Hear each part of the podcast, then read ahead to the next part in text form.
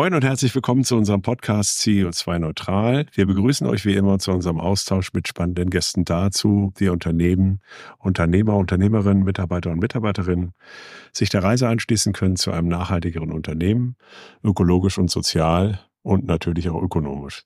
Wir befinden uns mit unserer Firma Fed Consulting seit einigen Jahren auf der Reise zu mehr Nachhaltigkeit. Dabei nehmen wir euch ja schon seit einigen Folgen mit, denn wir glauben fest daran, dass es am Ende ja alle braucht, um für mehr Nachhaltigkeit zu sorgen. Wir, das sind wie immer Maike und ich. Maike, wie geht's dir?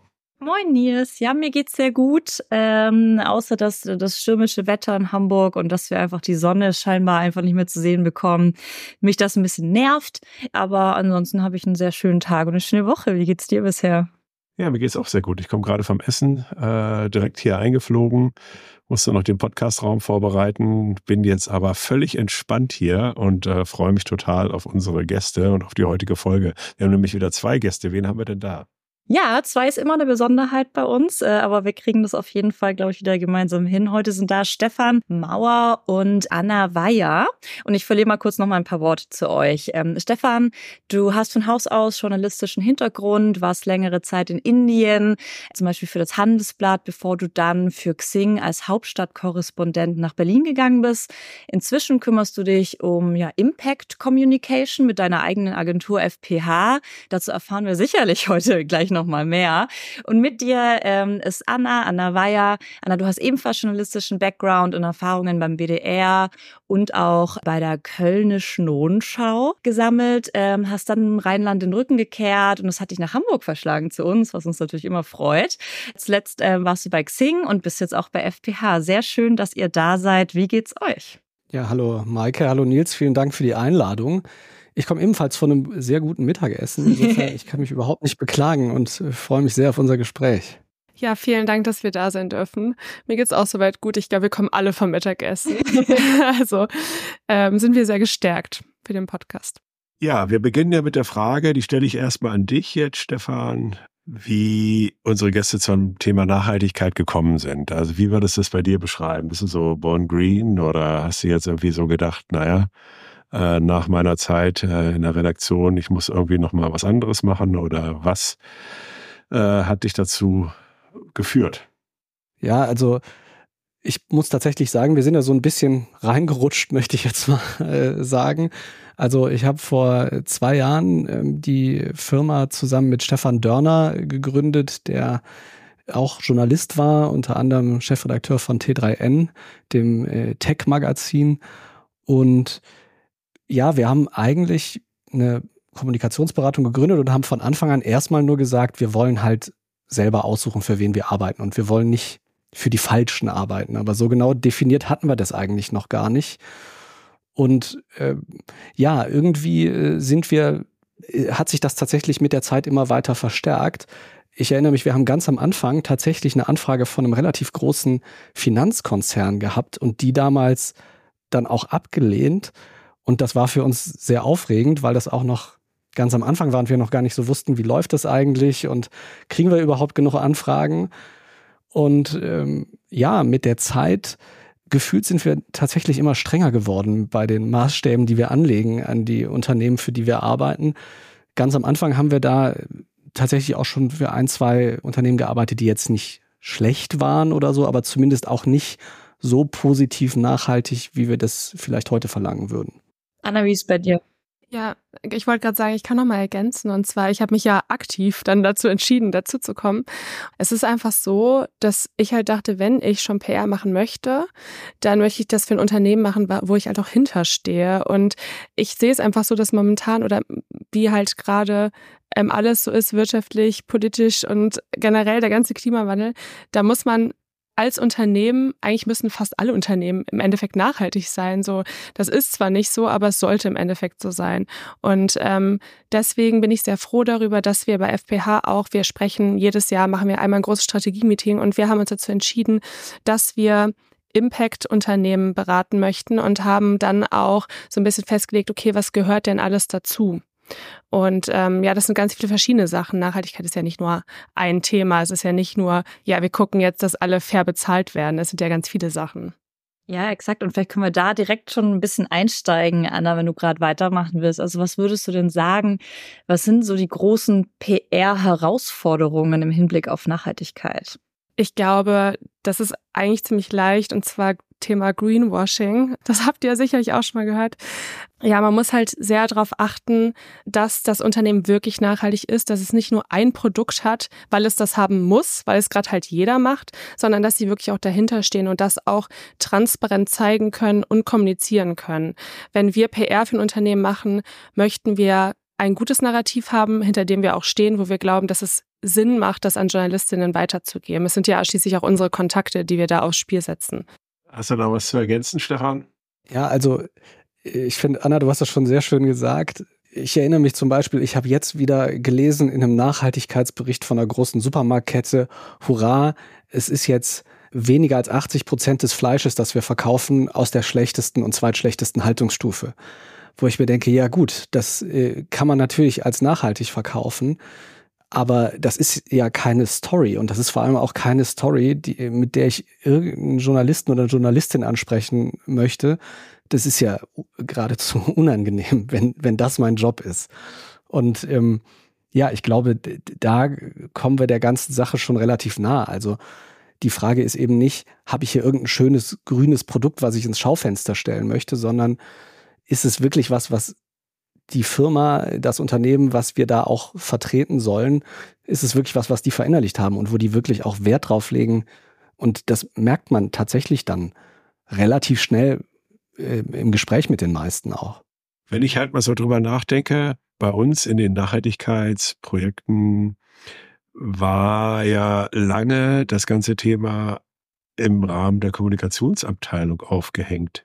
Also das bedeutet, äh, dass es halt ja eben viel darum ging, also wie stelle ich mich da, wie wird denn jetzt eigentlich kommuniziert, wie sieht denn der Nachhaltigkeitsbericht aus und was haben die anderen von Nachhaltigkeitsberichte. Und es gab halt eben auch sehr schöne Beispiele von Nachhaltigkeitsberichten. Was wir so ein bisschen wahrnehmen, ist, dass das auch mehr faktisch wird. Also dass sozusagen jetzt eben auch natürlich jetzt durch die ganzen Berichtspflichten, die jetzt kommen, durch eben auch entsprechende äh, Straf äh, äh, bei, bei Greenwashing oder sozusagen bei falschen Behauptungen oder der Möglichkeit, das eben anzu, anzugreifen, äh, dass da halt dann irgendwie auch ein bisschen mehr, ja, ich sag mal, ein bisschen mehr Realismus reinkommt. Nehmt ihr das jetzt auch so wahr? Kommt das bei euch auch an, also in den Anforderungen? Also ich habe schon das Gefühl, dass also auch was du sagst, Nils, das stimmt, dass ganz oft das als Kommunikationsthema zuerst mal gesehen wird und dann wirklich zuerst mal gefragt wird, was müssen wir denn machen, damit es nicht doof aussieht oder damit es gut aussieht. Und das ist tatsächlich was, wo wir auch ja äh, vorsichtig wären, wenn wir auf so ein Unternehmen treffen. Ich habe schon das Gefühl, dass das langsam, aber schon nach und nach durchaus durchsickert bis in die Entscheidungsetagen von den Unternehmen, dass es eben nicht nur eine Marketing-Sache ist und vor allem, dass es auch nicht so was Inkrementelles ist. Wir denken ja in Deutschland sehr gerne immer in, wie kann ich das Bestehende noch ein kleines bisschen besser machen und noch ein kleines bisschen besser machen. Und ähm, ich glaube, so langsam wird auch da klar, es bringt nichts, sich irgendwie tausend Stellschrauben anzusehen und zu gucken, an welcher drehe ich jetzt noch ein kleines bisschen nach, sondern wir müssen da wirklich auch strategisch einfach drüber nachdenken. Nicht mehr, wie können wir das, was wir bisher immer gemacht haben, ein bisschen grüner machen, sondern wie können wir als Unternehmen einen Beitrag leisten, dass diese riesige Transformation, vor der wir stehen, auch wirklich stattfindet. Und äh, ja, das ist sehr langsam, dieser Erkenntnisprozess, aber ich glaube schon, dass er stattfindet. Jetzt habt ihr ja so ein bisschen ähm, nochmal erzählt, dass ihr ja selber sehr stark auswählt, mit wem ihr zusammenarbeiten wollt äh, und mit wem auch nicht.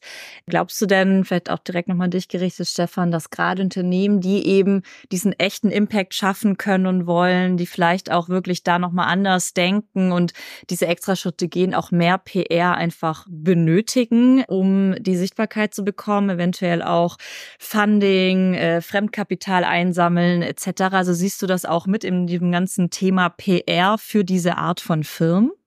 Also natürlich ist es Aufgabe von PR, Dinge sichtbar zu machen, sage ich jetzt mal, und halt eben nicht mit diesem Marketing-Fokus, dass man sagt, wir wollen jetzt möglichst laut sein, damit die Leute uns überhaupt erstmal wahrnehmen oder eine Emotion damit verbinden, sondern im Idealfall ja wirklich informierend. Und also ich würde jetzt nicht generell sagen, die brauchen mehr PR wegen der Art, wie sie wirtschaften. Es ist aber oft so, dass die wirklich disruptiven Sachen eben von kleineren Unternehmen kommen. Und die können natürlich mehr Unterstützung gebrauchen, weil sie eben noch nicht diese großen Markennamen haben, weil sie sicherlich oft die bessere Story haben, aber eben noch nicht so die etablierten Kontakte in die Medien rein, die es dann eben auch mal ermöglichen, einfach irgendwo anzurufen und zu sagen, hier, ich möchte dir nochmal erzählen, was wir Neues gemacht haben. Und in der Hinsicht ja. Ich glaube aber nicht, dass das an den Stories liegt, weil die sind oft besser bei den wirklich nachhaltigen Unternehmen. Ja, dann frage ich mich, wie sollten denn Unternehmen aus eurer Sicht vorgehen, wenn sie gerne äh, mit ihren Nachhaltigkeitsaktivitäten an die Öffentlichkeit gehen wollen? Habt ihr da irgendwie Tipps und Tricks? Also sie müssen halt wirklich, was ich vorhin schon mal meinte, das ganz transparent machen. Also einfach nur zu sagen, ja, wir sind jetzt nachhaltig, das bringt meistens nicht. Also es muss man auch wirklich nachweisen können. Und das ist leider so durch eben dieses Greenwashing, dass es auch mittlerweile auch gefordert wird von Journalistinnen, dass man es wirklich glaubhaft darlegen kann, dass man ähm, nachhaltig ist. Und man muss sich natürlich, wie ich schon vorher meinte, überlegen, welche Art von Nachhaltigkeit wollen wir kommunizieren. Also natürlich im Idealfall macht man alles, aber es ist schon häufig so, dass man sagt, okay, wir haben als Hauptthema jetzt den CO2-Fußabdruck oder wie auch immer. Wir haben als Hauptthema die faire Bezahlung. Und dann kann man sich ein Narrativ entwickeln. Häufig ist es auch so, dass die GründerInnen selbst schon eine Vorgeschichte haben, die zum Beispiel total interessant ist, dass sie sagen, was weiß ich, ich war da und da, da habe ich gesehen, da war so viel Müll auf den Straßen und dann habe ich gedacht, das muss man doch irgendwie ändern. Kann man das irgendwie, ne? Und dann äh, entwickelt sich so eine Geschichte daraus und dass man damit dann auch an die Medien geht. Man braucht halt wirklich was, was interessant ist und was glaubwürdig ist. Und wenn ich da noch ergänzen darf, ich glaube, dass bei dem, was heutzutage kommuniziert ist, oft eben nicht so das große Ganze sichtbar wird weil dann eben gerade etablierte Unternehmen, die kommen dann halt an und sagen, so, jetzt, äh, wir machen jetzt, keine Ahnung, eine Bank erzählt uns irgendwas von äh, grüneren Portfolios oder so. Also wenn ich das lese irgendwo in der Zeitung, ich kann das in keinen Kontext setzen, ich kann das nicht, ich weiß nicht, was bedeutet es denn jetzt am Ende für mich, für mein Leben. Und dann ist es auch keine interessante Geschichte. Deswegen, also da, da kommen wir jetzt so ein bisschen weg von der Kommunikation, aber wie du jetzt eben schon gesagt hast, man darf das eben nicht nur als rein kommunikatives Thema sehen, sondern man muss wirklich überlegen, idealerweise sogar nicht, wie werden wir grüner in dem, was wir machen, sondern wirklich äh, mal die Perspektive größer zu ziehen und zu sagen, diese Welt befindet sich gerade an einem ganz wichtigen Punkt, wo wir darüber entscheiden, schaffen wir das, eine nachhaltige Transformation, wenn wir jetzt über Klima reden, eine nachhaltige Transformation hinzulegen oder schaffen wir das halt nicht? Und dann darf die Frage eigentlich nicht sein, an welchen Stellschrauben drehen wir, sondern welchen Beitrag leisten wir konkret zu dieser ganz großen Transformation? Und wenn ich das beantworten kann, dann erzählt sich meine Geschichte fast von selbst. Dann braucht man uns als Profis vielleicht nur noch, um da ein bisschen Feinschliff zu machen und das an die richtigen Leute zu bringen.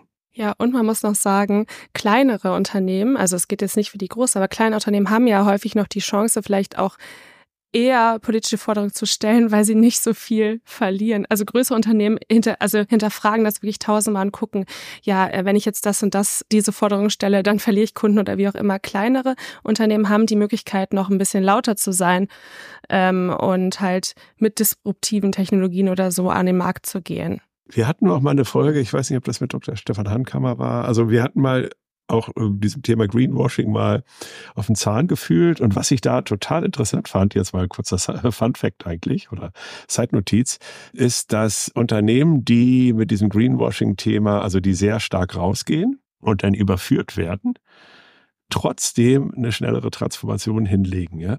Also weil sie halt dann eben äh, sozusagen, wenn man das Ganze wissenschaftlich anguckt, ja. Und das fand ich irgendwie dann äh, wieder so ein bisschen beruhigend, wo ich halt dann irgendwie so dachte, naja, okay, äh, es war zwar Mist, ja, und der, der Verbraucher oder Verbraucherin wurde getäuscht, aber zumindest hat es sie halt irgendwie in die Situation gebracht, halt dann irgendwie auch tatsächlich äh, reagieren zu müssen. Ne? Weil ich glaube, das ist ja halt irgendwie ein Thema ja auch bei euch oder auch in eurem Job. Sag mal, wenn der Geist jetzt aus der Flasche ist, also wenn man jetzt halt mit diesem Narrativ rausgegangen ist, ist das Thema ja auch in der Welt. Also insofern nimmst du, nehmt ihr da auch so eine Zurückhaltung wahr? Also bei diesem Thema, also ist das halt sozusagen auch so ein bisschen so ein heißes Eisen, wo sich auch der ein oder andere halt nicht richtig traut, da eben aus diesem Grund auch was zu sagen? Oder wie würdet ihr das sehen? Finde ich sehr spannend mit der Untersuchung. Ich kenne sie tatsächlich selber nicht, aber klingt äh, ja schon auch irgendwie plausibel. Natürlich, wenn ich mich mit einem Thema erstmal äh, positioniert habe und dann überführt wurde, dass ich da halt vielleicht doch nicht so sauber gearbeitet habe, dann bin ich ja aber auf das Thema festgelegt. Insofern, ja, klingt plausibel. Also grundsätzlich, ich meine, ihr arbeitet ja auch, wir kennen uns ja alle so ein bisschen aus mit Kommunikation. Grundsätzlich sind Unternehmen ja immer meistens erstmal ein bisschen vorsichtig. Deswegen feiern wir auch immer jedes Unternehmen, was sich auf Social Media traut, mal irgendwie einen etwas kontroverseren Tweet abzusetzen oder so. Ähm, das kommt ja nicht von ungefähr. Insofern ja, natürlich gibt es da immer Ängste. Und äh, ja, diese Ängste sind auch, so klischeehaft wie es ist, natürlich größer, je größer das Unternehmen ist, weil man hat halt eine größere Zielgruppe, die ist diverser, die ist breiter und man möchte bloß nicht irgendwem auf die Füße treten. Ähm, wir raten tatsächlich dazu zu sagen, äh, versucht nicht jedem zu gefallen, weil das gelingt am Ende eh nicht. Das wissen wir aus dem privaten Leben, das wissen wir aus irgendwie ähm, aus Social Media und das gilt auch für Massenkommunikation. Aber ja, um deine Frage zu beantworten, natürlich äh, gibt es das und äh, es ist aber tatsächlich auch tendenziell so, gerade wenn ein Unternehmen natürlich noch klein ist oder was neu auf den Markt bringt, dann geht es ja auch erstmal darum, dass überhaupt irgendjemand das Unternehmen wahrnimmt. Und da ist man dann eher bereit, auch mal was Kontroverseres zu sagen. Ich finde halt auch, dass ein nachhaltiges Startup oder Unternehmen zu gründen, ist schon eine politische Entscheidung. Das heißt, wenn ich das mache, dann sollte ich mich dazu auch äußern wollen. Und wenn ich das, deswegen, es macht für mich Sinn, deswegen raten wir auch immer dazu, so kleine Unternehmen, sagt doch euren Standpunkt und ähm, versucht das hier und die Story, die ist äh, interessant, die können wir einmal anbieten. Apropos äh, Standpunkt klar machen und irgendwie vielleicht auch bisschen kontroverser kommunizieren. Wie ist denn eure Einschätzung im ganzen Thema daraus auch einen Dialog wieder zu machen? Also auch vielleicht im positiven Sinn mal zu diskutieren, vielleicht auch ähm, hitziger zu diskutieren? Oder ist das was, was ja natürlich auch schnell wieder ganz komische ähm, Dimensionen ja auch annehmen kann, wenn man dann eben auch sich einlässt und zu doll kommuniziert? Und auf der anderen Seite denke ich mir aber, naja, wir brauchen ja aber auch Dialog. Also wenn wir aufhören, miteinander zu interagieren äh, und zu sprechen, dann, dann wird es auch nicht klappen. Aber wie, wie geht man denn da aus PR-Sicht? Also ich stelle mir das ja vor, dass es ein schmaler Grad ist, irgendwie Interaktion, kommentieren, äh, miteinander sprechen und eben bei manchen Punkten auch zu sagen, darauf gehen wir gar nicht erst ein. Also wie kann ich mir das vorstellen? Ja, ist schwierig. Also wenn wir, wenn man sich den, also Dialog ist ja auch so ein großes Wort, wenn man sich jetzt so mal äh, die, die aktuelle Landschaft anguckt, was, was steht in den Medien, was geht äh, in Social Media vor sich. Ja, man, man ziehen wir jetzt mal das große Bild auf, politisch. Wir haben viele, viele verschiedene Standpunkte und man hat das Gefühl, das wird irgendwie immer schwieriger, die Leute dazu zu bekommen, auch wirklich da mal inhaltlich drüber zu diskutieren und nicht nur emotional um jetzt auch dabei zu bleiben, ich glaube, dass das große Problem auch kommunikativ gerade tatsächlich ist, dass wir eben nicht mehr in großen Ideen denken, sondern eben auch inkrementell. Ich mache das jetzt mal am Beispiel der äh, Diskussion rund um den, das Verbrennerverbot bei Autos. Wir fangen viel zu spät an in der ganzen Kette dessen, was wir alles machen, um mobil zu sein. Wir diskutieren darüber. Was haben wir ganz toll gemacht in Deutschland? Wir haben eine inzwischen fast 150 Jahre alte Technologie genommen, den Ottomotor, und deren Wirkungsgrad so sehr hoch äh, gepumpt, dass die von äh, drei Prozent der Energie wurden früher in Bewegung umgewandelt, heute 20 bis 30. Mega Ingenieursleistung heißt aber auch, zwei Drittel der Energie heizen die Motorhaube. Immer noch. So, und wir reden trotzdem darüber, ist das jetzt oder sind irgendwelche Batterien die beste Technologie? Und wir reden nicht darüber, dass wir, dass egal was wir da jetzt machen, bedeuten würde, dass wir noch mehr Asphalt brauchen, noch mehr Autos, wenn jeder eins vor der Wohnung stehen hat oder vor, der, vor dem Haus stehen hat. Und wir reden überhaupt nicht darüber, wie wollen wir eigentlich in Zukunft mobil sein und wie können da möglichst viele Menschen von profitieren. Und ich glaube, das ist so ein bisschen unser Problem. Wir, ne, es wird Willy Brandt zugeschrieben, nee, nicht Willy Brandt, ähm, Helmut Schmidt wird es zugeschrieben, das Zitat mit, äh, wer Visionen hat, soll zum Arzt gehen. Ich weiß gar nicht, ob es von ihm selber ist. Und ich glaube, das ist das Problem. Dass, dass wir das immer noch als cooles und smartes Zitat sehen. Das war sicherlich damals witzig, als das gesagt wurde. Aber wir müssen wieder dahin kommen, zu sagen, wie soll das denn in Zukunft aussehen? Es gibt, ich wohne in Berlin, es gibt hier die Debatte über die Stadtautobahn. Und jetzt haben, äh, haben wir hier eine neue Regierung und die äh, fahren jetzt die ganzen Radwegprojekte zurück. Aber anstatt jetzt zu diskutieren, wie soll denn morgen die Raumaufteilung zwischen Radfahrenden und Autofahrenden sein, müssen wir doch mal überlegen, wie sollen denn in 20 Jahren unsere Stadtviertel aussehen und mal anfangen, daran zu arbeiten. Und das vielleicht auch mit einer schöneren Vision als ja gut, da brauchen wir halt noch mehr Straßen und die, wenn wir Glück haben, können wir vorne auf dem Bürgersteig noch ein paar extra Stühle hinstellen. Ja, da, da fehlen auf beiden Seiten, glaube ich, die Leute, die mit einer echten Vision und einer schönen Idee diese Dinge auch mal plastisch machen für eine Mehrheit der Menschen. Da gibt es ja unterschiedliche Techniken auch für, also gerade wie man da ganz auch mit Utopien arbeitet und wie man halt dann irgendwie auch sich das überhaupt vorstellbar macht. Ne? Und das ist trotzdem dadurch durch diesen verkürzten Dialog ist natürlich irre schwierig, überhaupt diesen Raum zu haben, da halt wie reinzugehen, eben genau mit diesen ganzen spalterischen Themen, die ja dann, die ja auch immer noch Profiteure haben, die halt dann eben von diesem Thema profitieren. Ne? Also es ist halt auf alle Fälle kommunikativ äh, herausfordernd. Das macht es ja auch gerade spannend. Würdest du sagen, dass das ein, ein, Thema ist, halt dieses Feedback? Also wenn eure Kunden äh, jetzt rausgehen, äh, dass die da sich halt irgendwie auch da wirklich im Wind sehen, äh, Stichwort Shitstorm oder so ist es, oder ist das gar nicht so ein großes Thema? Kriegt man das eigentlich in den Griff? Na, ich glaube, die echten Shitstorms gibt es ja wirklich bei diesen ganz großen Reizthemen. Also sobald sich einer hinstellt und sagt, wir brauchen vielleicht weniger als 40 Millionen Autos in Deutschland auf den Straßen, dann knallt es natürlich. Aber in der Regel bewegen sich unsere Kunden ja dann doch in Märkten, die kommunikativ noch eine gewisse Nische sind, sage ich mal. Also selbst wenn wir, wir haben jetzt auch für einen Quantencomputerhersteller was äh, kommuniziert und das ist dann natürlich, das gewinnt dann auch immer eine gewisse Reichweite, weil es einfach eine super spannende Technologie ist.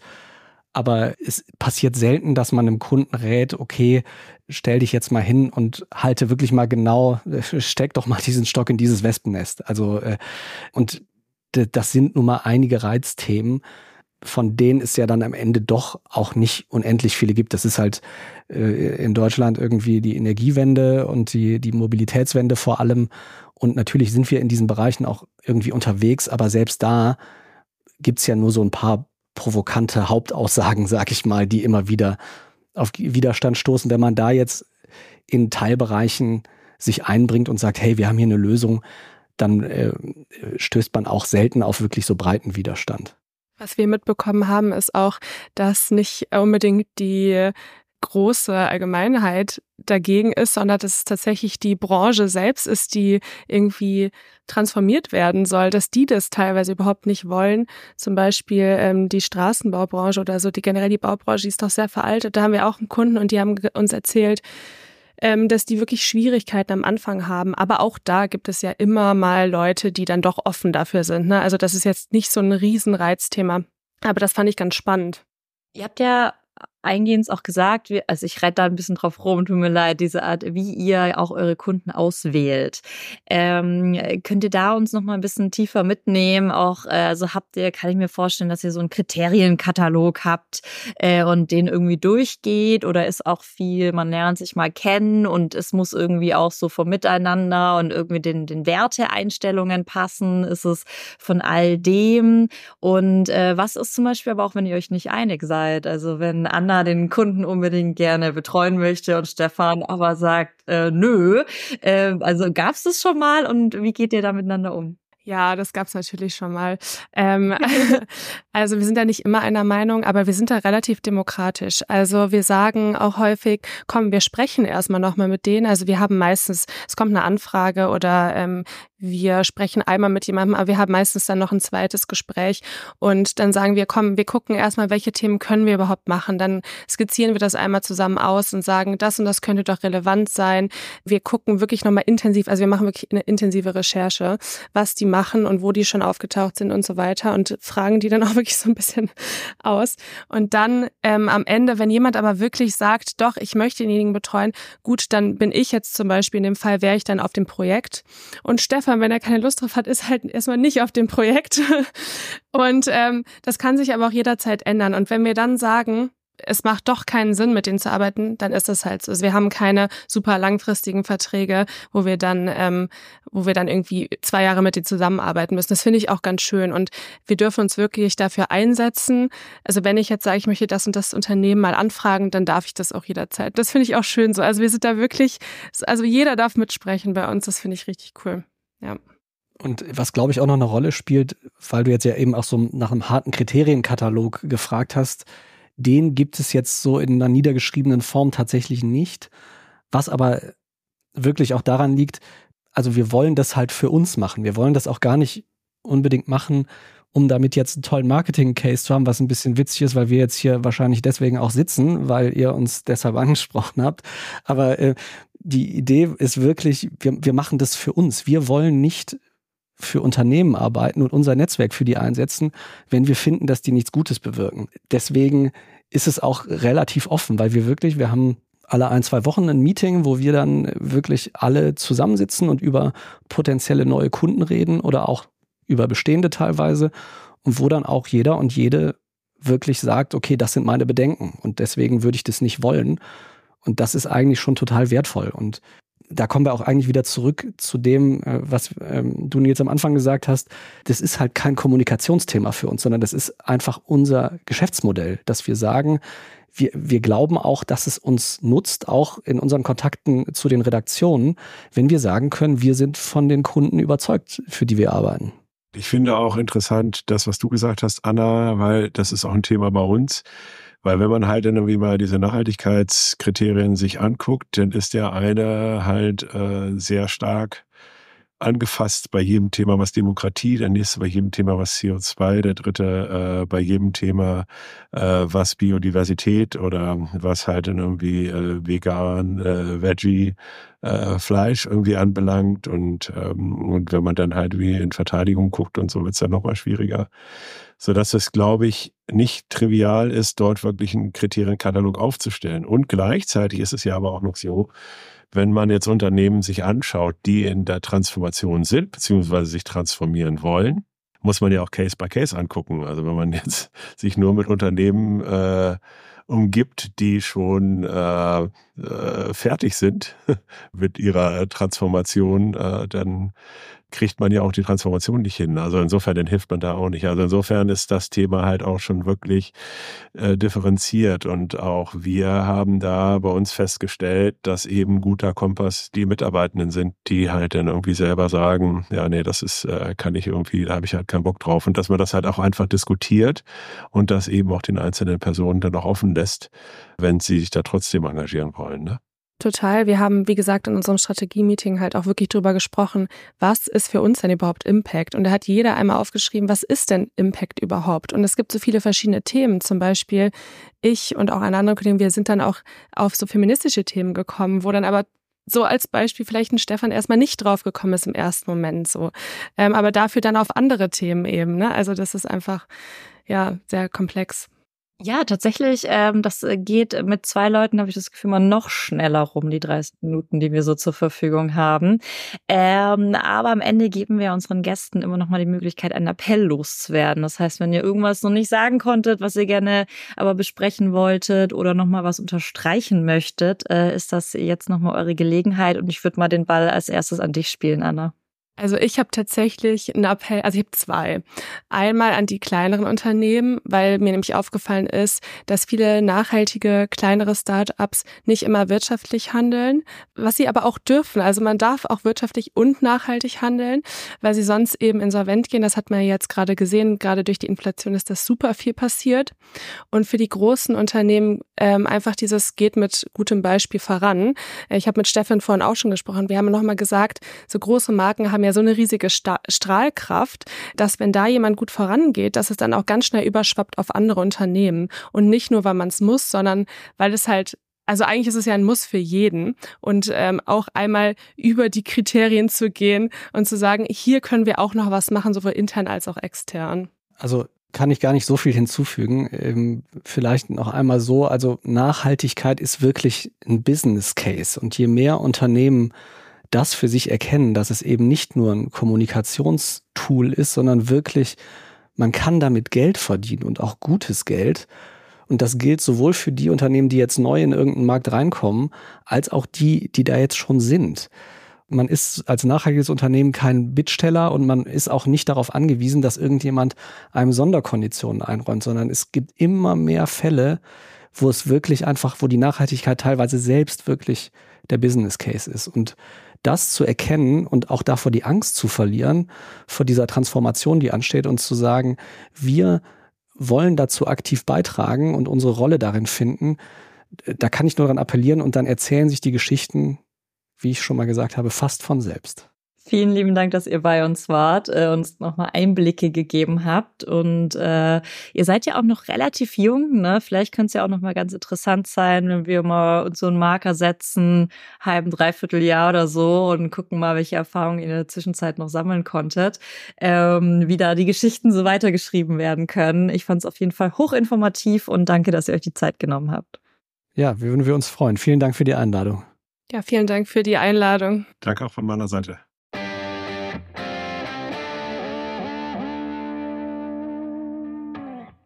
Ja, Nils, äh, wir haben mal wieder das Thema so ein bisschen Kommunikation und ganz speziellen PR ja nochmal angestoßen heute mit ähm, Stefan und Anna. Was nimmst du denn so mit? Wie fandest du es? Ja, ich muss mich wirklich nochmal richtig reindenken in dieses PR-Thema. Klar war das natürlich auch lange beim Verantwortungsbereich irgendwie mit und so. Und irgendwie habe ich dann irgendwie, denke ich halt, dann so, ist eigentlich ein spannendes Thema und irgendwie gleichzeitig merke ich halt dann irgendwie aber dennoch, dass ich äh, da irgendwie auch immer noch so ein Stück weit von weg bin. Aber als ich das dann gemacht habe, fand ich es dann wieder total interessant. Also, dass da eigentlich das große Narrativ auch erstmal gefunden werden muss ähm, und dass das natürlich die große Transformation ist und dass es ja eben aus so einer PR-Brille natürlich eben auch um die neue Geschichte geht, weil man da ja eben mit Journalisten spricht, die eben auch neue Geschichten erzählen wollen. So, und das bedeutet sozusagen, wenn man dann halt einmal diesen gesamten Kreislauf da verstanden hat, ja völlig logisch ist und auch offensichtlich ähm, bei mir halt dann irgendwie nicht so richtig präsent, dann ergibt das natürlich auch Sinn, eben auch über Dinge zu sprechen, die nicht einfach nur, äh, wir machen jetzt alles mal drei Prozent äh, schneller äh, oder mit weniger Energie oder zehn Prozent sauberer, und gleichzeitig sind das natürlich eben auch die Themen, die die Welt braucht, also wo eben auch Themen neu gedacht werden. Und was uns eben als ja, als Deutschland ja auch nicht immer so leicht fällt, so will ich es mal formulieren. Äh, Stichwort Visionen. Also insofern fand ich das äh, so eine Folge für mich nochmal zum Nachdenken. Wie geht's dir? Eigentlich alles, was, was du sagst, das stimmt schon, das macht den Kopf wieder so ein bisschen auf, ne? Und ich glaube, das ist, also, da können wir uns ja sicherlich auch nicht von losmachen, dass man ja sehr gerne und sehr schnell hands-on-mäßig in den Maßnahmen, in den und das machen wir und aber ab und zu eben genau dieser Schritt zurück äh, gegangen werden muss, äh, um nochmal das, äh, ja, um nochmal das große Ganze auch äh, klar zu machen was ich ja auch immer wichtig finde an irgendwie Visionen und, und irgendwie Leuchtsternen, die man sich baut, dass wenn man eben mal abkommt oder mal auch was nicht geklappt hat, die führen einen ja wieder zurück auf den Weg. Und ähm, ohne dass ich Kommunikationsexpertin bin, glaube ich, ist das ja auch immer wieder dann, wenn man diese Geschichte eben immer erzählt und wenn man dann auch tiefer drillt und vielleicht dann irgendwas auch nicht so geklappt hat, man ja über die Vision aber immer wieder den Bogen spannen kann. Und ich stelle mir das äh, weiterhin spannend vor. Und ach, ich musste auch immer am, ähm, weißt du, an wen ich immer denken muss, wenn wir diese Themen haben, hier an Martin vom FC St. Pauli, der uns ja auch wieder so geil hergeleitet hat, diese Geschichte vom Rebellen zum Aktivisten. So. Und äh, das ist so, darum geht's halt irgendwie. Genau diese, diese Dächer zu bauen, äh, unter dem man dann eben auch äh, agiert und kommuniziert und auch in den Dialog geht, ne?